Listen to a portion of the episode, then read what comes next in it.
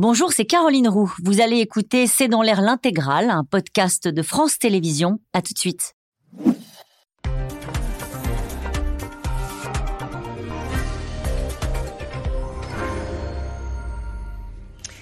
Bonsoir à toutes et à tous. Ce mardi ressemblait peut-être pour chacun d'entre nous à un jour normal. Pourtant, c'était la journée la plus chaude jamais mesurée au niveau mondial. Plus de 17 degrés en moyenne sur toute la surface du globe.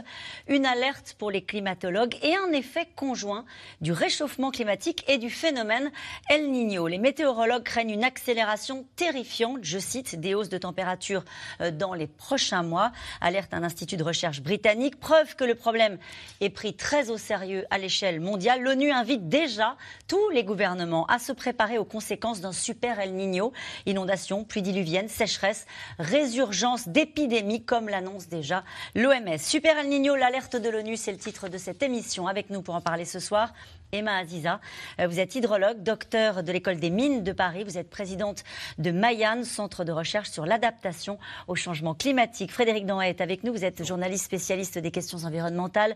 Je cite votre tout dernier livre, Rencontre avec des écolos remarquables aux éditions de La Chaux. Arnaud Gossement, vous êtes avocat en droit de l'environnement et professeur associé à Paris 1. Soazic Kemener, enfin, vous êtes rédactrice en chef du service politique de l'hebdomadaire Marianne. Bonsoir à tous les quatre. Bonsoir. Merci de participer à ce C'est dans l'air en direct. C'est vrai qu'on s'est rendu compte de rien, Emma Aziza, mardi. Mm. Et pourtant Et pourtant, on avait tout de même des prémices assez intéressantes puisque on était vraiment sur le, le on frôlait cette euh, température record jamais atteinte qui datait de juillet 2022. On avait atteint 16,92 degrés. Mhm. Euh, on les a frôlés tout le mois de juin. C'était absolument euh, un- impalpable dans notre vie au quotidien, effectivement. Et là, on l'a largement dépassé. Et puis derrière, on, démarre à peine l'été. quoi. Avec 17 degrés sur la surface du globe. Ça veut dire quoi, euh, cette moyenne-là? Pardon, mais techniquement, ça veut dire qu'on prend la température euh, euh, dans les océans, euh, sur tous les continents, dans toutes les grandes capitales. Comment est-ce que c'est réalisé, cette C'est mesure-là la température qui est mesurée à 2 mètres de hauteur et qui est derrière sur l'intégralité de la surface du globe, moyennée.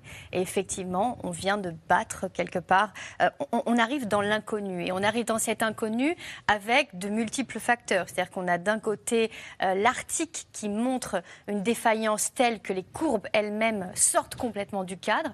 Pour l'Antarctique, c'est la même chose. On a une fonte massive de la banquise. On voit les anomalies thermiques de température sur l'Antarctique, sur, l'océan Atlantique. Pardon. On voit très bien à quel point, en réalité, euh, tout devient absolument impalpable dans un quotidien normal. C'est ça qui est ça qui est difficile. le Et je voudrais faire un petit tour de table sur ce. Parce qu'on a choisi ce soir de faire cette émission. On s'est dit ça aurait dû faire la, la une de l'actualité. Alors, il y avait d'autres événements en France, naturellement, ces derniers jours.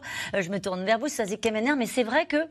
Euh, on a vécu notre quotidien avec ce record et on va le voir tout au long de l'émission qui a alerté l'ensemble des gouvernements pour les conséquences que ça peut avoir couplé avec le phénomène El.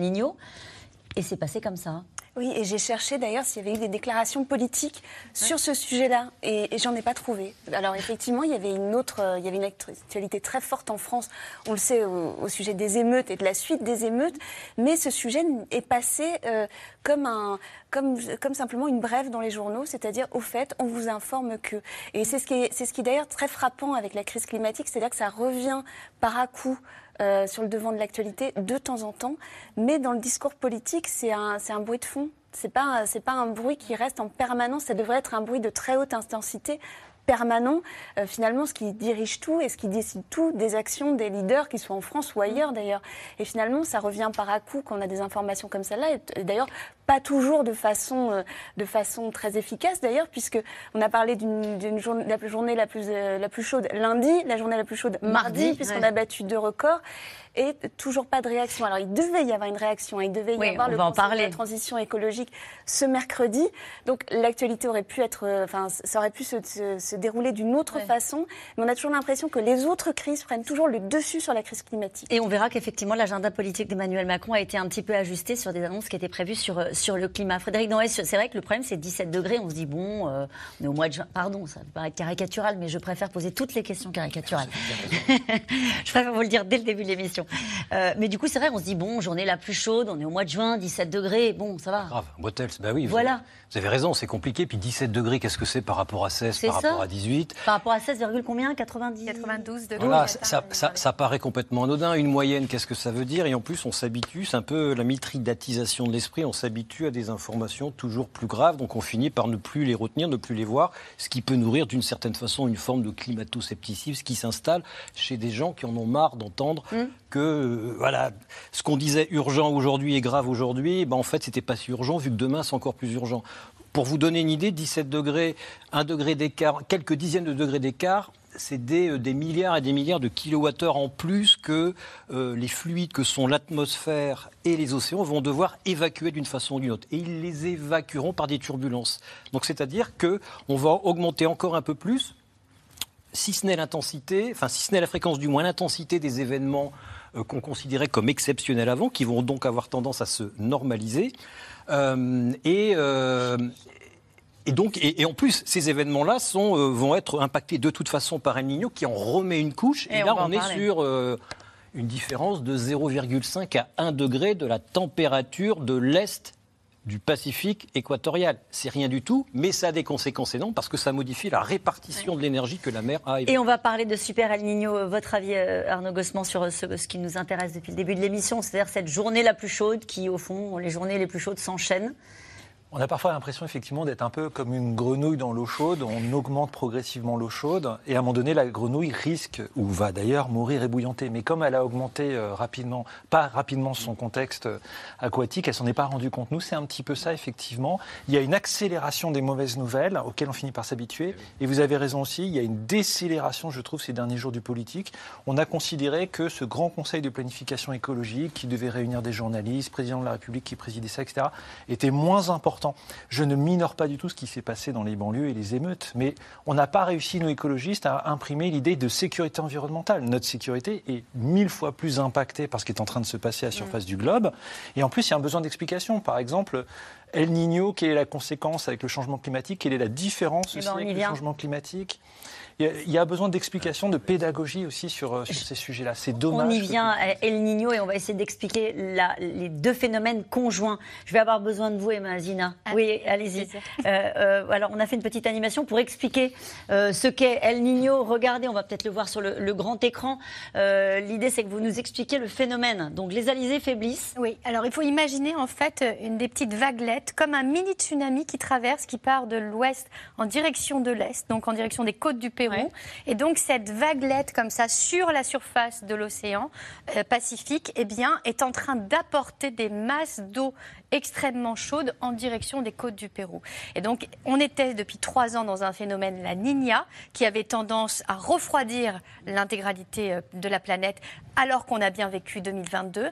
Et là, 2022, enfin, à partir du moment où El Niño s'installe, eh bien, on va avoir un quart de la planète qui peut gagner jusqu'à 3 à 4 degrés au niveau de l'océan Pacifique. Un quart de la planète, ça a des conséquences, bien sûr, partout. On le sait depuis longtemps que ça a des conséquences sur tous les océans pla- planétaires, mais ça a aussi des conséquences chez nous de manière tangible, avec derrière des inondations. Sur le, sur le phénomène tel que vous l'avez décrit, pourquoi d'un coup euh, on passe d'un courant froid à un courant chaud? C'est lié au réchauffement climatique ou ça n'a rien à voir? Alors, c'est une oscillation en, en réalité qui bascule par un changement de pression atmosphérique qui existe, j'ai envie de dire, depuis la nuit des temps, depuis ça. 130 000 ans. Voilà, d'accord. Donc, il existe depuis toujours, on l'a toujours recensé. On a des périodes dans l'histoire du monde qui nous montrent un certain affaiblissement, mais dans l'ensemble, c'est un phénomène qui fluctue naturellement. Depuis le début des années 90, on voit une jonction arriver entre le changement climatique et l'apport humain de la modification du climat, avec derrière ce phénomène qui est absolument naturel. Hum. Euh, il s'installe, euh, El Niño. Et D'ailleurs, pourquoi Il on parle de El Niño? Est-ce qu'il y a une explication? Ça s'appelle El Niño pourquoi? Vous Oui, savez ou pas? C'était les pêcheurs, en fait, euh, à l'époque, qui euh, appelaient euh, ce phénomène de cette manière, parce qu'il est beaucoup plus visible durant la période de Noël. Et donc, en fait, on célébrait euh, Jésus à l'époque.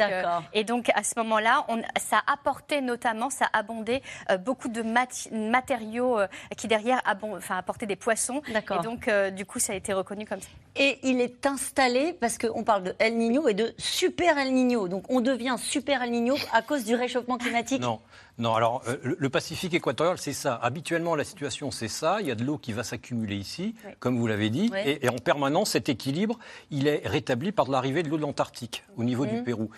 Euh, sauf que là, en fait, L'équilibre se fait comme ça, c'est-à-dire on bascule comme ça, il y a de plus en plus d'eau chaude qui s'accumule. Et, voilà, le mouvement comme ça, là, ça, fait ça depuis la nuit des temps et on est incapable de prédire quand on aura un nouveau dans ce sens-là ou un nouveau dans ce sens-là. Et on est d'autant moins, moins capable pardon, de, de, pouvoir modéliser ça que ce phénomène-là, il est lié à un autre dans l'océan Indien, qui est lié à un autre dans l'Atlantique Sud, dans l'Atlantique Nord, tout est lié, plus les grands courants aériens.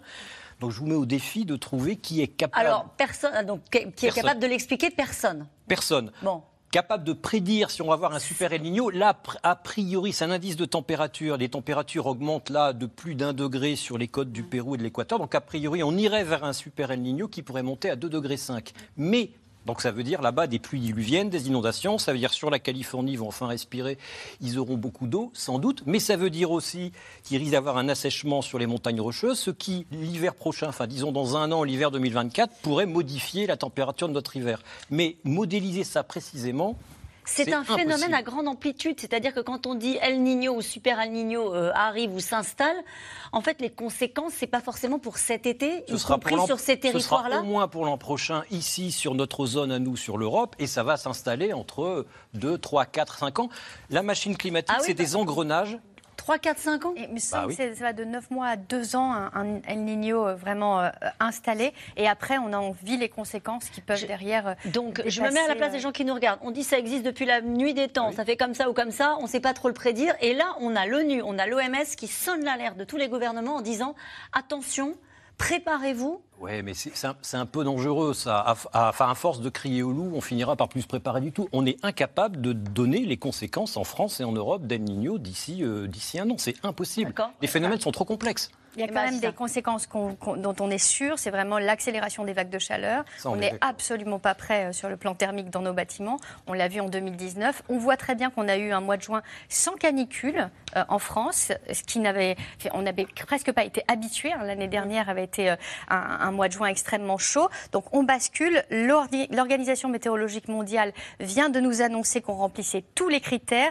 et a annoncé officiellement lundi 4 juillet le démarrage d'El Niño. Ce n'est pas le cas tout le temps. Parfois, il manque un certain nombre de paramètres parce que c'est un phénomène complet et complexe.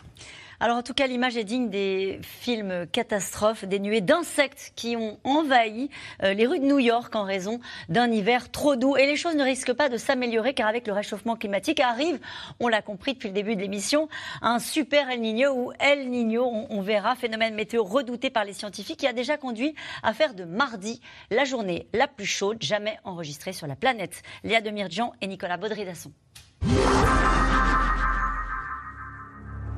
Elle s'appelle Polly. C'est la plus forte tempête estivale de l'histoire des Pays-Bas. Des vents déchaînés à 145 km/h. Elle a également frappé la région parisienne il y a deux jours. Des trombes d'eau, l'équivalent de trois semaines de pluie à cette période de l'année, sont tombées en une heure seulement.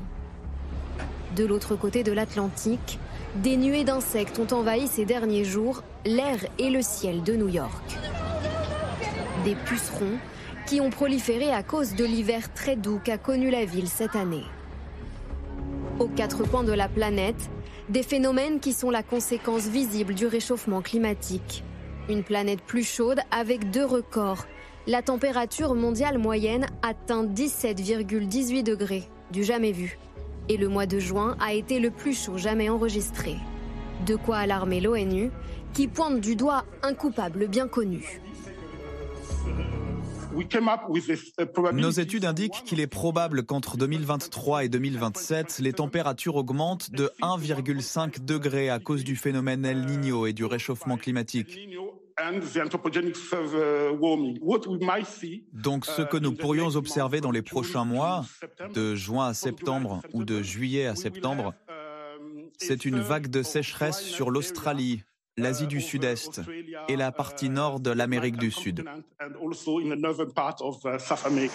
El Niño, surnommé l'enfant terrible du climat, est un phénomène naturel qui se produit en moyenne tous les 2 à 7 ans dans l'océan Pacifique et qui amplifie la hausse des températures. c'est un courant marin. C'est-à-dire que à une époque de l'année, euh, il y a un courant marin qui s'établit dans le Pacifique, au large de l'Australie.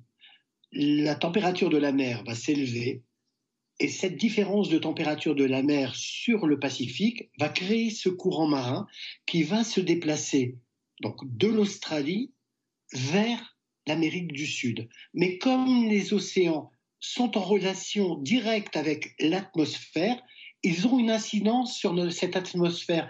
Ils vont le réchauffer davantage. Ils vont lui apporter plus euh, d'humidité, plus d'eau. Et donc tous les phénomènes extrêmes qui vont se produire à cause de ce courant marin, eh bien, seront beaucoup plus violents. Des phénomènes climatiques plus violents qui ont des conséquences sur la biodiversité, car ces variations de température perturbent les espèces. Par le passé, sur l'archipel équatorien des Galapagos, El Niño a notamment affecté les iguanes marins et les cormorans, des espèces vulnérables. Des conséquences aussi pour l'homme, l'Organisation mondiale de la santé s'alarme des risques sanitaires. L'OMS se prépare à la très forte probabilité que 2023 et 2024 soient marqués par un événement El Niño qui pourrait augmenter la transmission de la dengue et d'autres arbovirus tels que Zika et le chikungunya. Les effets du changement climatique alimentent également la reproduction des moustiques et la propagation de ces maladies. Alors cette année, El Niño va-t-il se transformer en super El Niño comme s'en inquiètent de nombreux scientifiques? En 2015-2016, l'un des épisodes les plus violents jamais observés, plus de 60 000 personnes dans le monde avaient été touchées par une sécheresse, des inondations ou des tempêtes. Et cette question qui nous est posée, ce soir, El Niño va-t-il accélérer le réchauffement climatique? Eh bien, en tous les cas, les deux euh, arrivent conjointement et l'un surentraide l'autre quelque part parce que c'est vraiment les conditions de température et d'hygrométrie qui changent. À partir du moment où vous augmentez la température de l'atmosphère, vous allez rajouter des quantités de vapeur d'eau supplémentaires et donc vous allez modifier l'ensemble des écosystèmes parce qu'on a vraiment euh, certaines espèces, des de la biodiversité qui arrivent à vivre dans certaines franges de température et donc d'humidité et on voit très bien qu'il y a des déclins massifs qui se déclenchent par El Niño. La question qu'on se aujourd'hui, c'est qu'avec les températures atteintes au niveau mondial, on a frôlé les 52 degrés en Iran. Euh, on voit très bien les dômes de chaleur euh, atteints de 48,8 degrés en Espagne. On est beaucoup plus proche, les 40 degrés atteints en Sibérie. En ce moment, il fait plus de 30 degrés en Gaspésie. Euh, on doit se poser 40 degrés en Sibérie? Oui, 40 degrés en Sibérie au, mois de juin. Il faut qu'on se pose des questions parce que c'est l'Arctique qui se réchauffe le plus rapidement dans le monde. D'ailleurs, l'Europe est le continent qui se réchauffe le plus vite dans le monde et la France 20% plus vite que le reste du monde. Pourquoi Parce qu'on est dans ce bloc ah quelque part qui est connecté à l'Arctique. Et donc, en réalité, la question qu'on doit se poser, au-delà de la biodiversité qui est une question en soi, c'est que cette question d'hygrométrie, elle pose la question de l'habitabilité de la Terre qui devient incertaine dans certains endroits du monde. On a chaque année des critères toujours plus importants mm. qui nous montrent qu'on est sur une bascule et on voit très bien une inertie politique euh, généralisée parce qu'on n'est pas prêt à faire face aux trois extrêmes auxquels on va être confronté.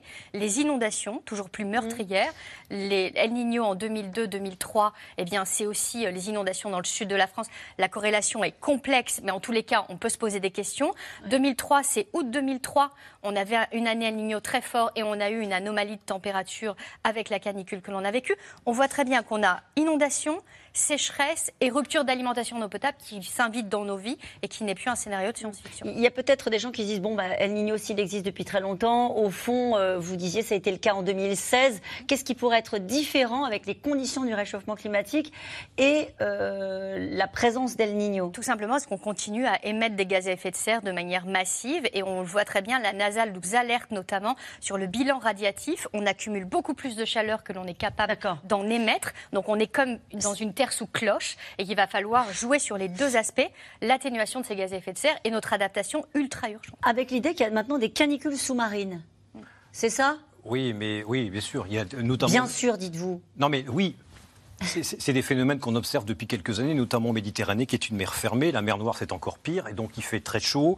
Euh, et effectivement, il y a des, euh, chaque espèce a un optimum climatique, mm. même dans nos rivières. Hein, euh, la, la, rivière La Truite, elle meurt à partir de 21 degrés, donc elle remonte de plus en plus haut jusqu'à la source des rivières. Elle est remplacée progressivement par le brochet, qui est un optimum climatique qui va beaucoup plus loin, jusqu'à 28 degrés. Mm-hmm. Il y a ça dans toutes les mers du monde. La, la, mer Méditerranée, qui déjà se réchauffait naturellement via, bah, voilà, elle se réchauffe naturellement et qui est colonisé naturellement par des espèces qui viennent de la mer Rouge, eh ben, est en train de se tropicaliser avec le changement climatique. Ça veut dire quoi, la mer Méditerranée qui se tropicalise bah, Ça veut dire qu'on a des espèces qui auparavant étaient en mer Rouge, qui se sont installées, qui s'étaient installées entre-temps euh, sur les côtes israéliennes et de Palestine, euh, les côtes égyptiennes, qui arrivent progressivement, comme, euh, comme la Repastona, qui arrivent progressivement sur nos côtes méditerranéennes. Et en même temps, on a des espèces typiquement méditerranéennes qui passent progressivement dans l'Atlantique. Pourquoi? Via le détroit de Gibraltar, mm. parce qu'il fait plus chaud De quoi on est sûr? Euh, sur les conséquences d'El Niño. Euh, on a entendu probablement une sécheresse en Australie. Ça, c'est sûr. Ça, c'est sûr Ça, c'est sûr, parce que c'est ce qui s'est toujours produit. C'est vraiment une renverse climatique. Donc, en temps normal, on va dire qu'il fait sec sur l'ouest de l'Amérique du Sud et il fait très humide sur l'est mm. de l'Asie du Sud-Est. Voilà. Et bien là, ça va s'inverser. Mm. Ce qu'on sait également, c'est qu'il il pourrait y avoir des conséquences sur la Somalie, sur la corne de l'Afrique, qui pourrait se retrouver sur des, des queues de cyclones. Ce qu'on sait, c'est qu'en plein milieu du du Pacifique, parce que c'est ce qu'on a déjà observé, parce qu'il y a beaucoup d'énergie à évacuer, il y, aura, il y aurait a priori plus de typhons, c'est-à-dire de cyclones. Par contre, d'après les statistiques, il pourrait y avoir moins d'ouragans euh, en mer des Caraïbes. Il pourrait pleuvoir beaucoup plus en Californie, ce qui pourrait avoir comme conséquence un assèchement sur les montagnes rocheuses, ce qui nous, ce qui nous intéresse directement, parce que si les hivers sont si doux en Europe, c'est beaucoup moins dû au Gulf Stream qu'au vent d'ouest, qui, soufflant sur les États-Unis nous amène la chaleur rayonnée par les montagnes rocheuses. Donc s'il fait plus chaud, on pourra avoir dans un an 2024 un hiver plus chaud, plus doux ou peut-être Ce phénomène, en fait, il y a une inertie. C'est-à-dire que là, on parle euh, de... On a dit le phénomène El Niño est acté, c'est ce qu'on a dit dans le reportage depuis le début de la semaine. On dit bon, c'est clair, il est là, il est installé ou il arrive. Et en fait, les conséquences de cette réaction en chaîne que vous nous décrivez là, euh, ça peut prendre plusieurs années. C'est des grosses machines. Encore une fois, à l'échelle de chaque demi-océan euh, et pour l'océan Indien, c'est un océan, on a des, grandes circulations océaniques comme ça, et au-dessus, des grandes circulations aériennes. Et tout est interconnecté. Mais pour mettre en marche ces milliards et ces milliards de kilomètres cubes d'eau et ces milliards et milliards de, mètres cubes d'heure, eh ben, il faut beaucoup d'énergie. C'est ça l'impact du changement climatique, et a fortiori avec El Niño, mais il faut du temps. Il faut du temps. Mm. Et, euh, et, du coup, est-ce que ça a dû. On a entendu l'ONU qui dit, euh, je me tourne vers vous, Arnaud Gossement, qui dit au fond au gouvernement préparez-vous. Euh, vous disiez, il ne faut pas crier au loup, mais en même temps, là, typiquement, si ces réactions en chaîne sont un peu modélisées, visiblement, on a quand même des spécialistes qui se penchent sur le sujet, euh, est-ce que ça a du sens de dire au, gouvernement, euh, ça peut mal se passer dans les, dans les années qui viennent, faites attention, préparez-vous en fait, l'ONU le disait déjà en 1972. D'accord, merci pour cette réponse. Bim. Et au premier sommet de la Ça ne veut rien dire alors non, c'est bien qu'effectivement il le rappelle, mais le problème c'est que les gouvernements sont confrontés à ce que l'ancien gouverneur de la Banque centrale d'Angleterre appelait la tragédie des horizons. Concrètement, les mesures, il faut les prendre tout de suite là maintenant, et c'est notre génération qui va en subir les conséquences, avec peut-être un moindre confort, un coût économique, un coût politique, etc., etc. Et les effets ne font pas se faire sentir tout de suite, et on ne peut même pas garantir aux populations que les efforts qu'elles vont faire auront de leur vivant des conséquences, voire même de bonnes conséquences, parce qu'on est dans une telle incertitude sur ce qui va se passer. On sait que ça va mal se passer, mais il y a beaucoup d'incertitudes qui demeurent. Qu'au final, pour le politique, c'est effectivement très compliqué. Et la deuxième chose, c'est que la science, heureusement, est là et nous renseigne sur beaucoup de choses, mais la science est elle-même surprise par la vitesse et l'accélération. L'accélération du changement? C'est ça. Et pour nous, juristes, par exemple, si je ramène ça à ma petite paroisse, euh, c'est très compliqué parce qu'aujourd'hui, par exemple, l'Europe se, réchauffe deux fois plus vite que le reste du monde. L'Europe, jusqu'à présent, était assez satisfaite en se disant, vous avez vu, sur les énergies renouvelables, les économies d'énergie, on fait plus que le reste du monde. Oui, mais désolé, chez vous, ça va beaucoup plus vite qu'ailleurs. Ça va plus vite, non pas parce qu'on est des mauvais élèves, parce que vous venez d'expliquer qu'on fait les efforts, mais parce qu'on est placé là où on est placé C'est ça, tout à fait. Et le problème, c'est que donc les objectifs que la Commission européenne, par exemple, a fait voter là en 2023, réduire de 55% nos émissions de gaz à effet de serre d'ici 2030, c'est-à-dire demain, et eh ben cet objectif-là, il y a déjà des personnes pour dire euh, c'est pas suffisant en fait. Hein. Vous voyez à quelle vitesse c'est en train d'accélérer. Donc euh, les lois sont à peine votées qu'elles sont presque déjà obsolètes. Il faudra quand même parler dans votre émission des bonnes nouvelles, parce qu'il y en a. Et on a une deuxième partie. Voilà. Après la partie, ça va bien pas se passer. On a la partie, vous allez voir, on a des solutions. Euh, effectivement, sur, sur les projets de loi qui ont été votés, peut-être euh, revenir un peu en détail sur ce que vous nous disiez en début d'émission. Une urgence chasse l'autre. Et c'est vrai qu'en matière de climat, euh, le gouvernement, pour le coup, a décidé de prendre son temps, en tout cas sur ce qui devait être prévu en début de semaine. Oui, alors normalement, il y avait un, un conseil de la transition écologique qui allait donner une idée de la planification écologique pour, euh, pour les mois à venir. C'est un des, des grands traits, normalement, de- du deuxième quinquennat d'Emmanuel Macron. Il l'avait dit dans l'entre-deux-tours de la présidentielle, euh, mon, mon quinquennat sera écologique ou il ne sera pas. Donc il y a des grosses, des grosses attentes sur ce sujet-là, bon, en sachant qu'il a eu un début de quinquennat très, très mouvementé, euh, la réforme des retraites, et puis, et puis maintenant cette crise dans les banlieues, et sans compter tous les différents accès de, de colère auxquels il a dû faire face. Donc effectivement, Emmanuel Macron est très attendu. C'est un jeune chef d'État euh, qui qui a pas obli- qui a pas jusqu'ici montré euh, une, euh, une une réponse structurelle sur le plan écologique. C'est-à-dire qu'il a donné plein de petites réponses euh, qui sont pas qui sont pas laissées de côté. Il y a eu la loi Egalim, il y a eu la loi sur les hydrocarbures en début début 2017. Il y a eu toute une série de mesures. Il y a La loi projet- anti-gaspillage pour La- une économie la circulaire et la loi climat et résilience qui vise la neutralité carbone en 2050. Voilà, l'abandon du plastique, etc. Donc il y a eu des choses qui ont été faites, mais ce qui a manqué et ce qui manque en 2023, c'est le grand moment. C'est-à-dire que finalement, on a toute une série. Regardez, on a, j'ai retrouvé le. On va tous sortir nos documents. Euh, c'est les, les priorités du gouvernement. C'est le document de travail que- qui a été distribué aux journalistes quand Elisabeth Borne a présenté Oui. ses priorités pour après la réforme des retraites. Et donc, il y a toute une série de, de- de mesures sur l'écologie, mais c'est très difficile de. Donc, il y a plein de choses, mais c'est très difficile de tirer un fil conducteur. C'est-à-dire de dire que pense le gouvernement, où est-ce qu'il veut amener les Français et qu'est-ce qu'il leur dit exactement? Et Emmanuel Macron a fait plein de petites choses pour l'écologie qui sont- qui, sont des, qui, qui peuvent devenir très importantes d'ailleurs dans les, dans, les, dans, les, dans, les, dans les années qui vont suivre. Euh, Peut-être qu'à un moment, on lui rendra grâce d'avoir compris euh, qu'il fallait arrêter le projet de mine d'or, euh, de montagne d'or, pardon, une mine d'or en, en Guyane, Notre-Dame-des-Landes, etc. Oui, effectivement, il fallait arrêter cet aéroport. Mais il y a aussi les choix qui ont été, qui ont été faits de, de prendre, d'empêcher les, les déplacements en avion sur les petites Oui. lignes, même si finalement ça concerne qu'une seule ligne en France.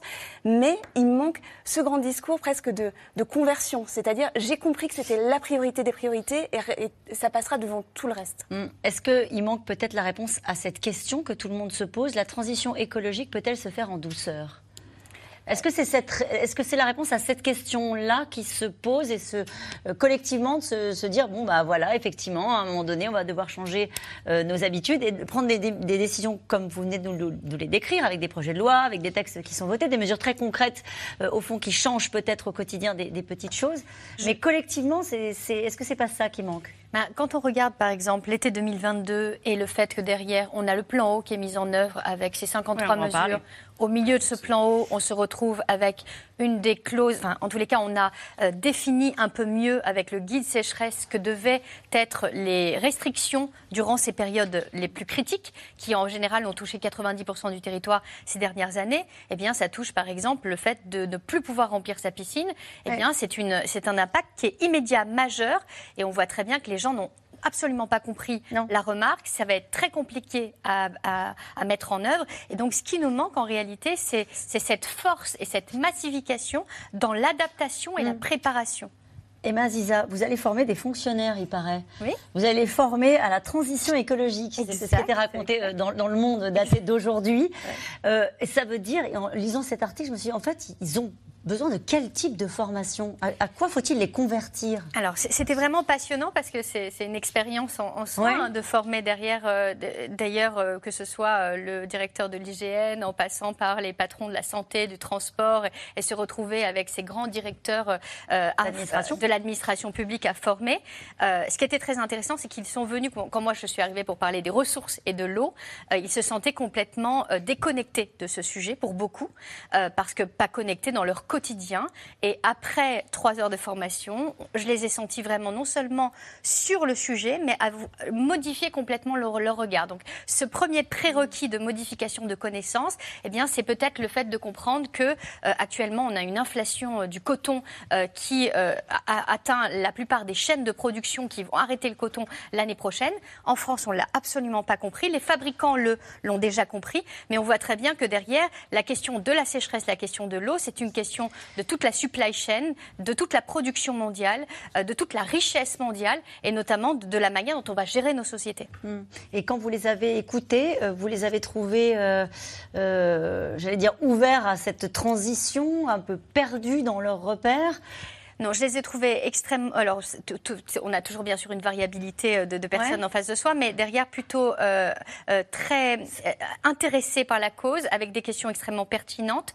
On a été dans des débats qui aujourd'hui, sur le plan médiatique, sont posés, comme par exemple la question des bassines. Je leur ai expliqué médiatique, enfin sur le plan scientifique, ce que ça signifiait, et on a réussi à avoir un débat apaisé, alors qu'on est plutôt habituellement sur des sujets politiques qui, qui, confrontent en réalité les réalités, alors que là, on a avancé et on va en parler de la question de l'eau, naturellement, qui va se poser là, pour le coup, en attendant les conséquences peut-être de El Niño ou Super Niño dès cet été. Et c'est déjà concret pour la vie euh, des Français. Sur cette bascule euh, politique des administrations, est-ce que c'est le cas aussi, un Gosselin, dans le monde de l'entreprise, par exemple? Est-ce que vous voyez les mentalités changer, euh, peut-être sensibiliser désormais à ces sujets-là, ou avec la nécessité, l'urgence de faire cette mutation?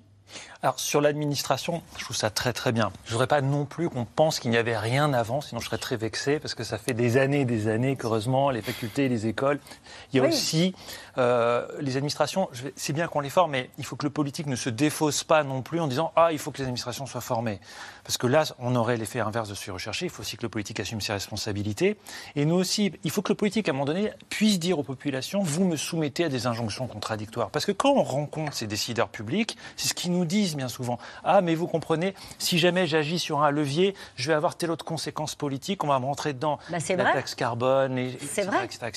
Oui, donc il y a un débat de société à avoir sur ce que nous voulons, euh, parce que c'est facile de s'en prendre aux politiques, d'engager la responsabilité de l'État, ou de dire que c'est les fonctionnaires qui n'en font pas assez. Non, la vérité des choses, c'est qu'il y a eu des injonctions contradictoires extrêmement fortes. La demande en pétrole va encore augmenter de 6%, nous a dit l'Agence internationale de l'énergie, jusqu'à 2028. Mais la bonne nouvelle dont je voulais vous faire part tout à l'heure, c'est que pour la première fois, elle a fixé une date à partir de laquelle la demande en pétrole devrait enfin baisser, c'est-à-dire 2028. C'est-à-dire, c'est dans peu de temps. C'est une nouvelle, euh, moi j'ai trouvé euh, extrêmement importante. Le 14 juin, il y a un communiqué de presse euh, de l'Agence internationale de l'énergie. C'est très important parce que ça donne quand même de l'espoir. Cette demande en pétrole va peut-être enfin baisser. Et oui, pour répondre à votre question, aujourd'hui, vous avez tout un ensemble de sociétés. Alors, pas toutes. On voit par exemple certaines sociétés pétrolières, Shell pour ne pas la citer, euh, qui objectivement euh, a annoncé euh, le mois dernier qu'elle décidait de renoncer à ses engagements pris en matière de changement climatique. Parce que vous comprenez, à court terme, ce qu'elle veut, c'est augmenter ses revenus tirés de l'extraction. Ils le disent comme ça, Arnaud Oui, ça a été fait à une assemblée générale d'actionnaires. C'était dans la presse et ils vous disent écoutez, nous, on est là à court terme pour euh, satisfaire des actionnaires. Donc ce n'est pas juste le dirigeant de Shell qui est en cause ici, c'est aussi les actionnaires qui demandent à très court terme à ce que l'action euh, rapporte du dividende. Donc il y a des tensions, mais je pense qu'aujourd'hui, plein d'entreprises se rendent compte qu'elles ne peuvent plus faire comme avant. Il y a aussi une génération de, personnes qui veulent donner un peu plus de sens à ce qu'elles font. Il y a aussi des variables économiques qui aident. Bref, tout ça pour dire, oui, ça fait 20 ans que je fais ce métier et je n'ai jamais été aussi optimiste sur la capacité de ces acteurs économiques aujourd'hui à se mobiliser. Regardez le greenwashing, par exemple. Mm. C'est très intéressant. Il y a encore quelques années, franchement, on était pollué par des discours environnementaux. Tout était vert, tout était formidable, tout était repeint en vert. Aujourd'hui, vous avez quasiment plus aucune entreprise qui va euh, vous dire je suis neutre en carbone, ce qui est une ineptie euh, scientifique. Aujourd'hui, elle renonce massivement, c'était dans la presse ce matin, à cette appellation et à d'autres appellations parce qu'elles savent que ça passe plus, que mm. les consommateurs, les associations de consommateurs ne tolèrent plus ce genre de greenwashing. Ça dit quand même quelque chose de notre société et ça donne espoir. Mm. Et donc vous voyez une accélération, pas simplement du, réchauffement climatique, mais aussi euh, du changement des mentalités des acteurs de premier plan, que ce soit l'administration, les entreprises. Vous avez une interrogation sur le politique, en gros. Si après, regardez par exemple, euh, vous citiez tout à l'heure les lois. Alors effectivement, il y a eu un effort sur certaines lois qui étaient généreuses et qui étaient bonnes. Mais par exemple, en 2021, on se dit on va arrêter l'artificialisation des sols. 30 000 hectares qui disparaissent chaque année sous le béton, menace écologique majeure de notre territoire Les élections sénatoriales sont en septembre. Il y a une pression. Vous comprenez, l'artificialisation des sols, c'est plus possible. Cet été, les Français vont râler parce qu'on va leur dire que le pavillon, c'est plus possible, etc. On a bien caricaturé le sujet aussi. Mmh. Quand on veut tuer son chien, on dit qu'il a la rage. Résultat, on vote une loi qui va rendre l'objectif beaucoup plus mou, beaucoup plus souple, beaucoup plus flou. Mmh. C'est dommage. À peine voter la loi, paf, on revient en arrière. C'est ce que j'appelle ces injonctions contradictoires. Frédéric Noël? Oui, Arnaud dit que ça fait 20 ans qu'il fait ça, mais ça fait 32 ans que je fais de la Bah, donc, félicitations. à vous. Il est beaucoup, ça fait plaisir. C'est ça. Non, moi aussi je vois un changement et moi aussi paradoxalement je suis optimiste parce que je vois les choses avancer, notamment dans les collectivités, dans le monde de l'entreprise sur les questions de l'eau. Juste un point de détail sur la formation, elle est fondamentale. J'en fais d'une certaine façon en animant des, en animant des débats, mais il y a aussi nous autres journalistes à former. Euh, J'étais avec Fanny Agostini l'autre jour sur, sur le, le camp, une espèce de camp scout de formation aux questions Oui. d'environnement auprès des journalistes politiques et économiques dans une ambiance très bon enfant, pas du tout catastrophiste avec des journalistes qui disaient je sais pas, apprenez-nous. Et en trois jours, ça a été fait. Et, on- et- et j'ai déjà vu le changement sur certains papiers. Enfin voilà, c'est. Mais il y a un critère. Moi, il y a un, un truc que je sais, c'est que le catastrophisme ne fonctionne pas. Faire peur aux gens, ça ne fonctionne pas. Les gens n'adhèrent plus. Il faut les élever par la complexité. Ce qu'on fait dans cette émission, on apprend aux gens ce que c'est El Niño, et derrière, on leur donne de l'espoir. Oui, les choses sont possibles. Vous allez peut-être arriver à leur donner l'espoir sur la question de l'eau. Et oui. Hein? Allez, 61 départements en France sont déjà placés en restriction euh, d'eau, 13 en niveau de crise, euh, 23 en alerte renforcée. Le manque d'eau fait, pas- fait partie déjà euh, du quotidien des Français dans certaines régions. Pour se rendre compte de la situation, il faut parfois descendre à 120 mètres sous terre, comme l'ont fait Théo Manval et Marion Devauchel. Dans les collines de l'Hérault, pour atteindre la nappe phréatique, il faut marcher longtemps, quitter le chemin touristique de la grotte de Clamouze pour s'enfoncer dans la roche. Donc à partir de là, il est important que euh, vous contrôliez euh, tous vos appuis. On est dans ce qu'on appelle une zone hostile. Sandro Casagrande est le directeur des lieux, notre guide jusqu'à la nappe, dont il mesure régulièrement le niveau avec l'ingénieur Charline Morin. On va descendre encore une petite heure. Ça fait déjà 45 minutes qu'on est parti. Et on va descendre à peu près à moins 120 mètres par rapport euh, au niveau de la montagne. Il faut parfois se contorsionner.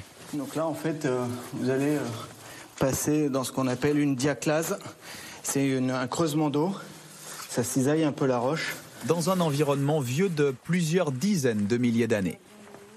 Là, par rapport au, au drapé qu'on voit sur les côtés et aux stalactites, on peut estimer euh, l'âge des concrétions à 200 000 ans, environ entre 120 et 200 000 ans. Un sous-sol 100 fois millénaire qui subit déjà le manque d'eau de l'heure actuelle. Alors, ce qu'on peut remarquer au plafond, ce qui est, qui est inhabituel, c'est le- l'assèchement, le manque de gouttes d'eau. C'est dû au manque d'humidité. Le manque d'humidité, ça vient du fait que les niveaux de la rivière et des nappes est de plus en plus bas. Donc il y aura un risque géologique, des affaissements de sol, donc des fissures sur des maisons, euh, euh, et voire même carrément des, pans de, collines qui peuvent, euh, qui peuvent faire des glissements de terrain. Ici, le niveau de la nappe baisse en effet de plus d'un mètre chaque année selon les relevés des spéléologues, qui laissent leurs traces à chaque descente.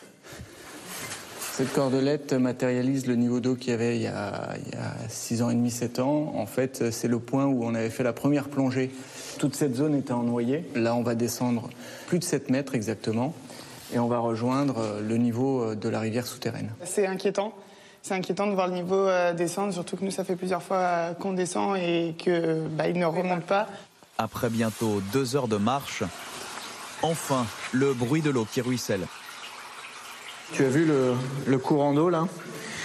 On voit bien que c'est suite aux, aux dernières précipitations. Et quelques pas plus loin, voici la nappe. En tout cas sa partie visible, en effet remontée d'un mètre après les orages des jours précédents. Une bonne nouvelle, temporaire. En fait, il faudrait plus que quelques petits orages pour rattraper la situation. C'est euh, une pluviométrie très très importante pendant un très long temps. C'est des effets dominos, en fait, tout est lié. Et du coup, le fait que l'été dernier était déjà très sec, bah, c'est un peu un retard à rattraper, entre guillemets. Un handicap, alors que l'été qui débute s'annonce très chaud et sec. Or, la nappe de Clamouze alimente à la surface six communes en eau potable, 6000 habitants en tout. Cette nappe, si elle s'assèche, en fait, euh, a- il peut y avoir et il risque d'y avoir des coupures d'eau durant la saison de l'été. Pour l'instant, les gens ne se rendent pas compte parce que quand ils ouvrent le robinet, il y a de l'eau qui coule. Et même s'il y a des annonces euh, qui sont faites par la préfecture avec des risques de coupure d'eau, tant que l'eau coule, euh, les gens ne sont pas au pied du mur. Donc il n'y a pas de risque de commencer à économiser l'eau. Alors, au sein de la grotte et dans leur centre de recherche, Sandro et Charline sensibilisent groupes d'enfants, entreprises, sur les petits et grands gestes à adopter qui peuvent encore changer la donne. On n'est pas là pour culpabiliser les gens. L'objectif, c'est pas de dire euh, c'est de votre faute ou c'est celle du voisin, mais juste de dire que tous ensemble, euh, bah, on arrivera à trouver euh, les moyens et les solutions. En économisant bah, les douches, les robinets qui coulent, pas passer trois heures avec l'eau, limiter les arrosages automatiques. La chose la plus dure qui risque de nous arriver, c'est entre guillemets l'imposition de l'État, parce qu'il faut préserver nos ressources et donc ça va être des décrets et on peut arriver vers une dictature écologique, oui. Si on n'en prend pas conscience, c'est le risque, c'est une dictature écologique. Des mesures drastiques imposées en cas de réaction trop tardive. En ce début d'été, 6 nappes phréatiques sur 10 ont un niveau inférieur à la normale. Je voudrais juste vous faire réagir à ce qu'on vient d'entendre à la fin de ce reportage. Le risque, c'est une dictature écologique.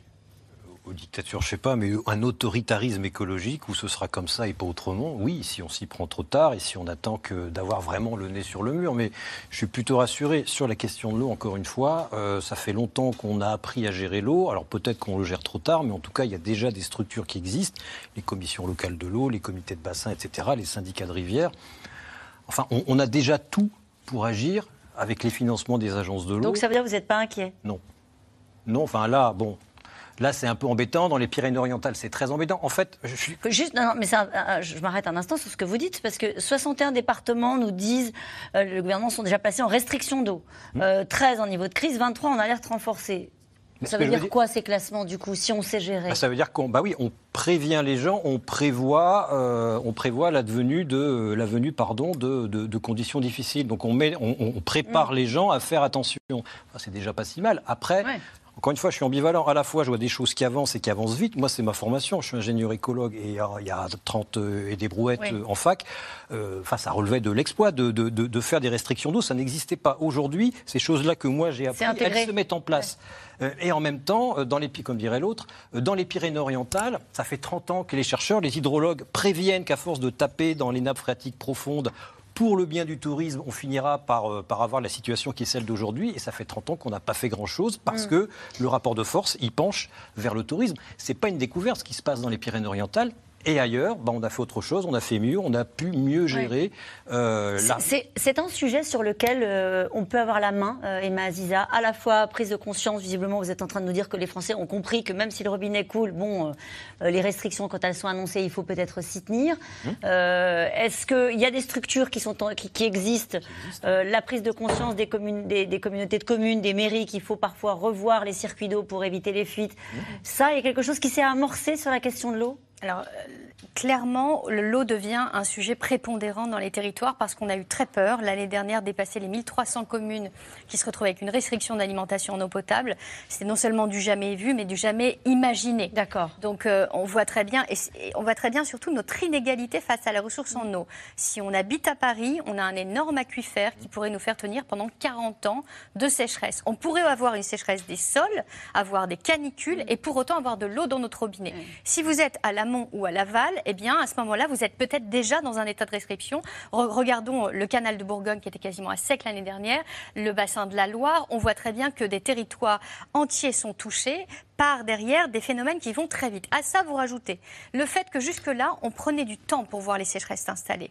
Maintenant, on a de plus en plus de sécheresses éclairs. En l'espace de trois semaines, en 2018, on a basculé d'une situation excédentaire en eau. où On avait eu énormément d'eau au mois de janvier, d'ailleurs une crue de la Seine, puis ensuite Ouais. un, un- un printemps très pluvieux.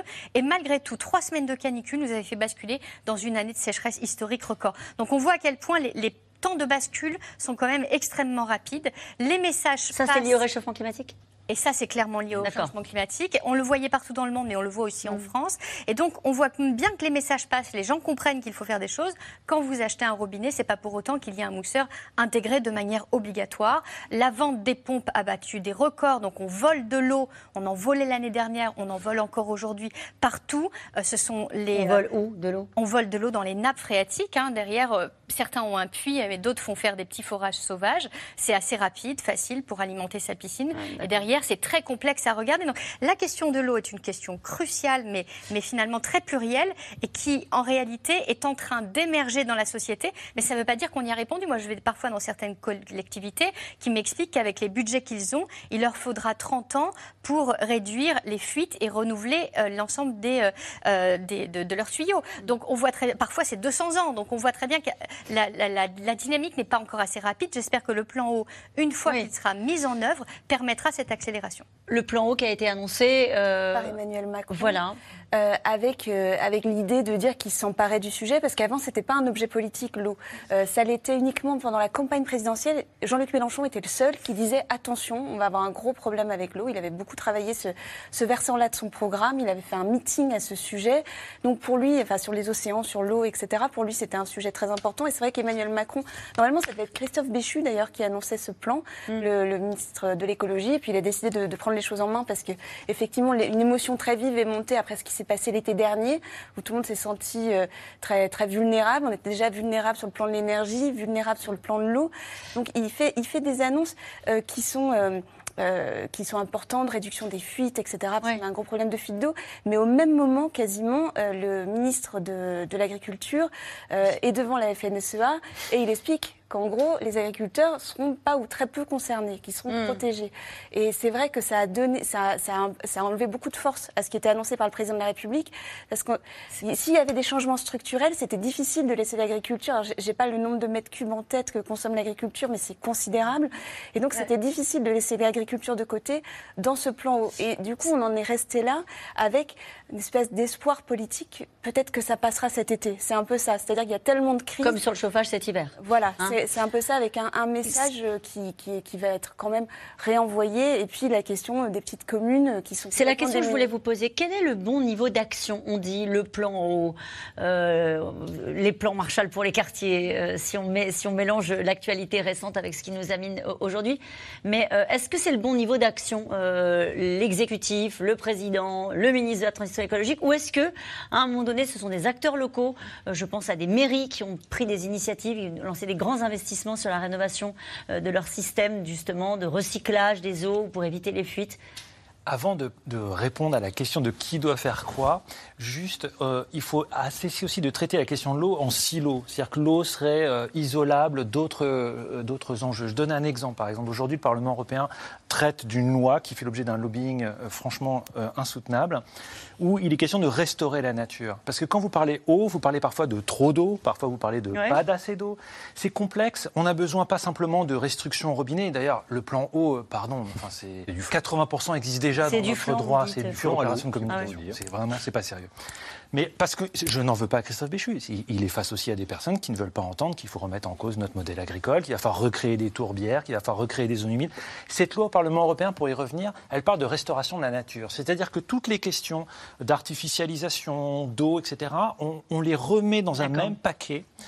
On fait le lien entre changement climatique et biodiversité et on vous dit non seulement il va falloir cesser de bousiller la nature, mais ce qu'on a déjà bousillé, il va falloir réparer.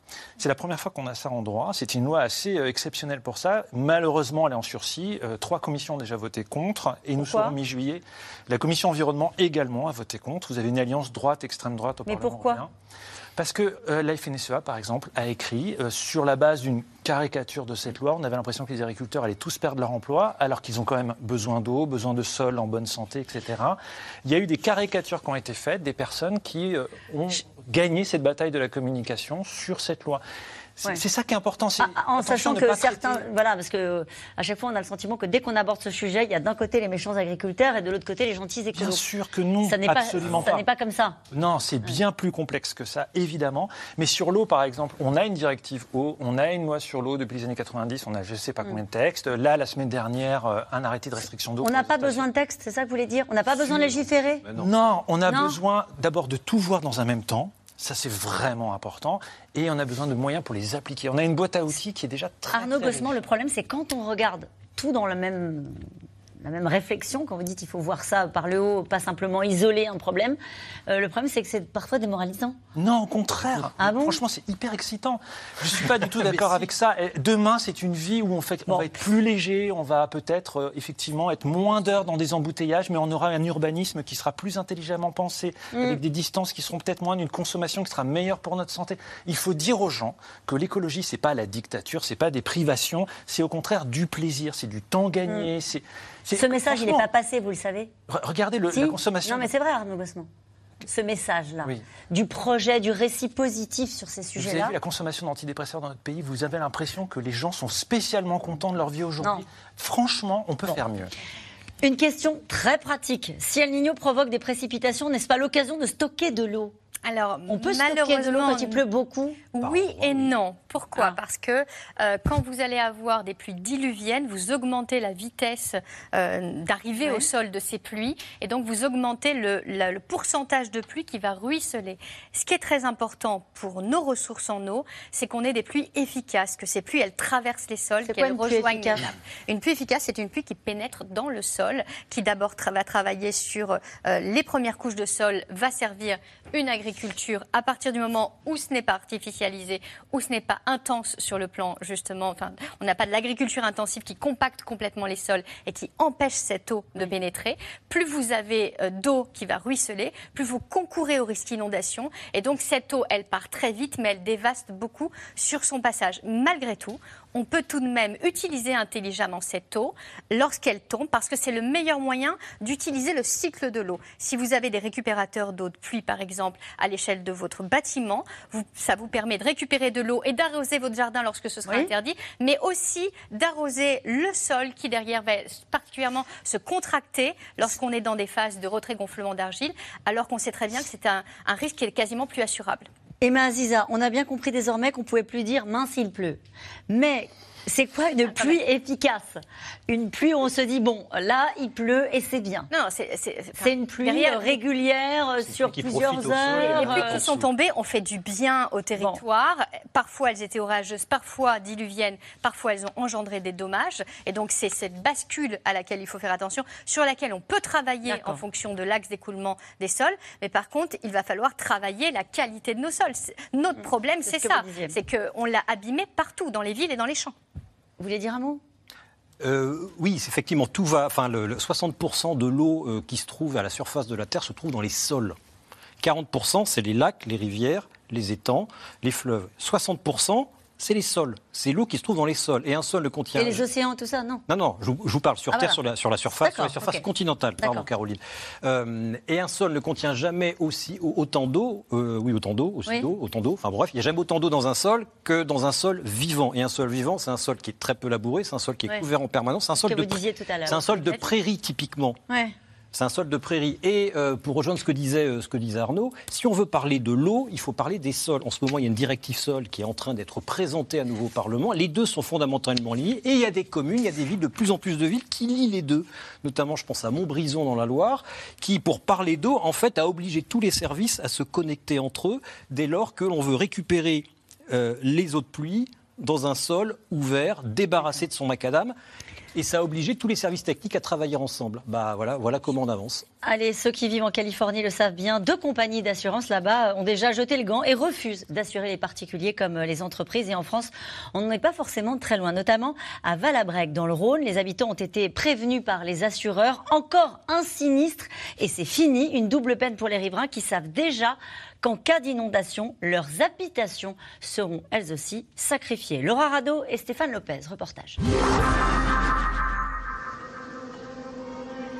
À Valabrègue, sur les bords du Rhône, on a appris depuis longtemps à vivre avec les caprices du fleuve.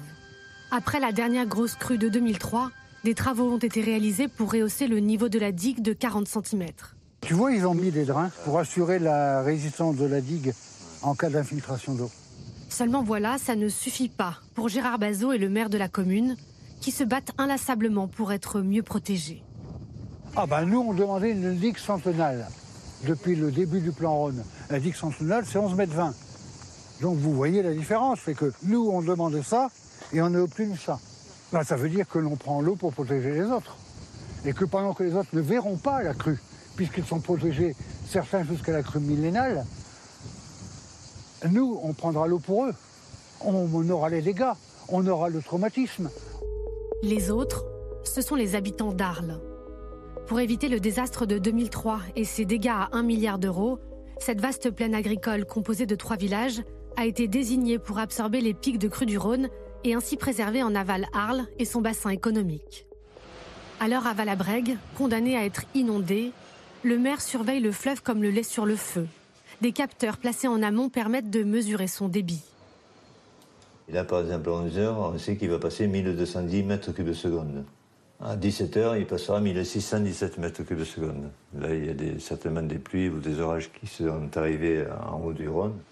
Et quand la météo s'annonce orageuse, justement, le maire peut alors surveiller la crue et donner l'alerte. Je passe de mauvaise nuit parce que je me réveille toutes les deux heures à peu près. Et pour vérifier comment ça se passe, comment ça se traduit, si c'est à la hausse, à la baisse. Vous regardez tout le temps ça Oui, je regarde ça, c'est une aide, une aide à la décision. C'est très important parce que je peux dire aux gens, euh, attention, dans 7 heures. Vous vous rendez compte, 7 euh, heures, c'est beaucoup quand même. On a le temps d'en faire des choses. Hein. D'aller préserver sa voiture, son tracteur, je sais pas, hein, tout un tas de trucs. Des habitants toujours sur le qui-vive, qui choisissent de rester vivre là, mais attendent tout de même plus de solidarité de la part de l'État.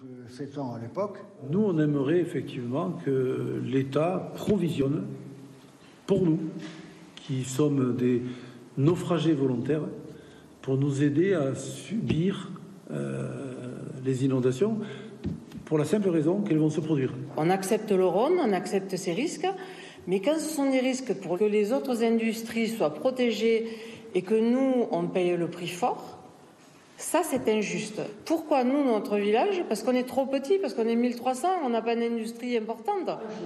Joël Mangin fait partie des habitants les plus touchés par la dernière crue dévastatrice il y a 20 ans. Depuis, elle aussi s'est adaptée.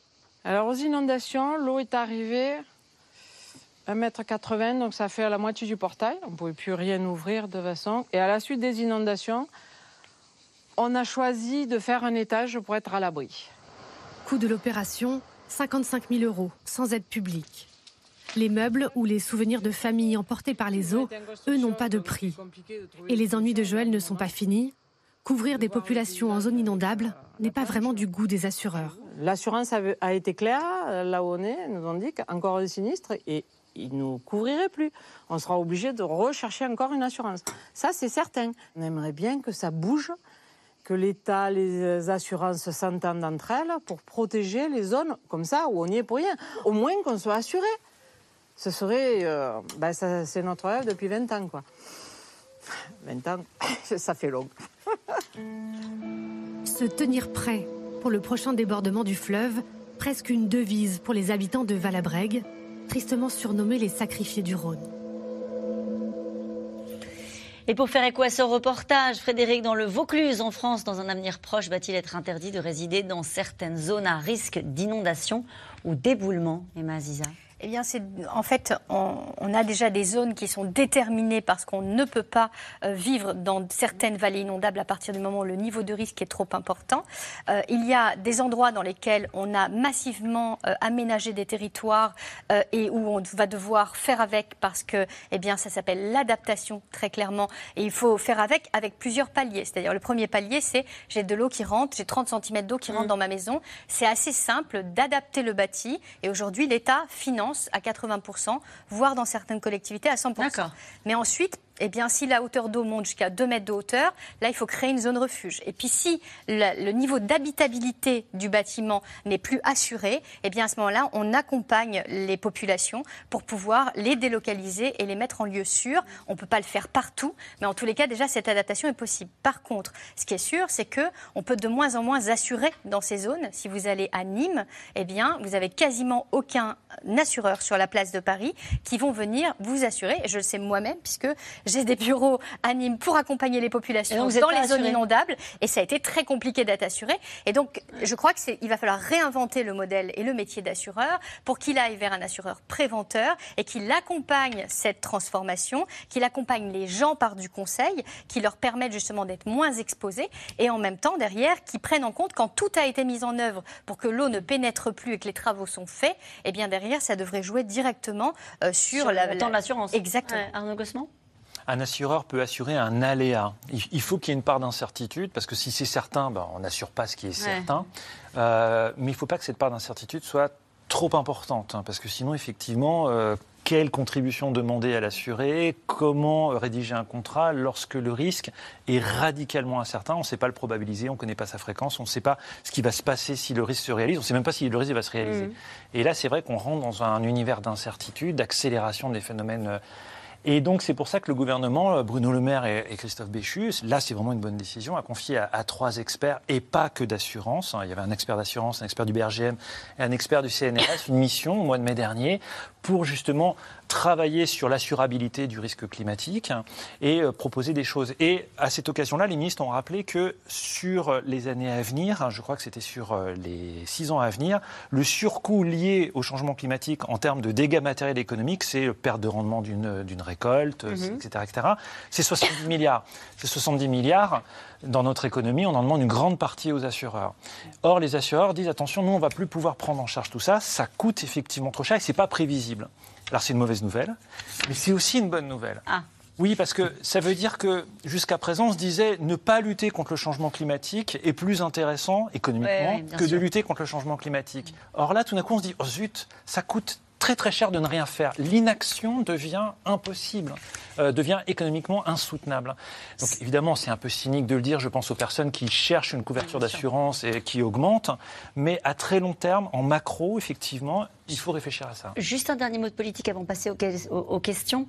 Euh, quand Emmanuel Macron appelle euh, à une pause en matière de contraintes environnementales européennes, euh, là, du coup, évidemment, ça a fait bondir euh, les écolos. Qu'est-ce qu'il voulait dire? Il a été mal compris ou il voulait vraiment dire qu'à un moment donné, il fallait lever le pied?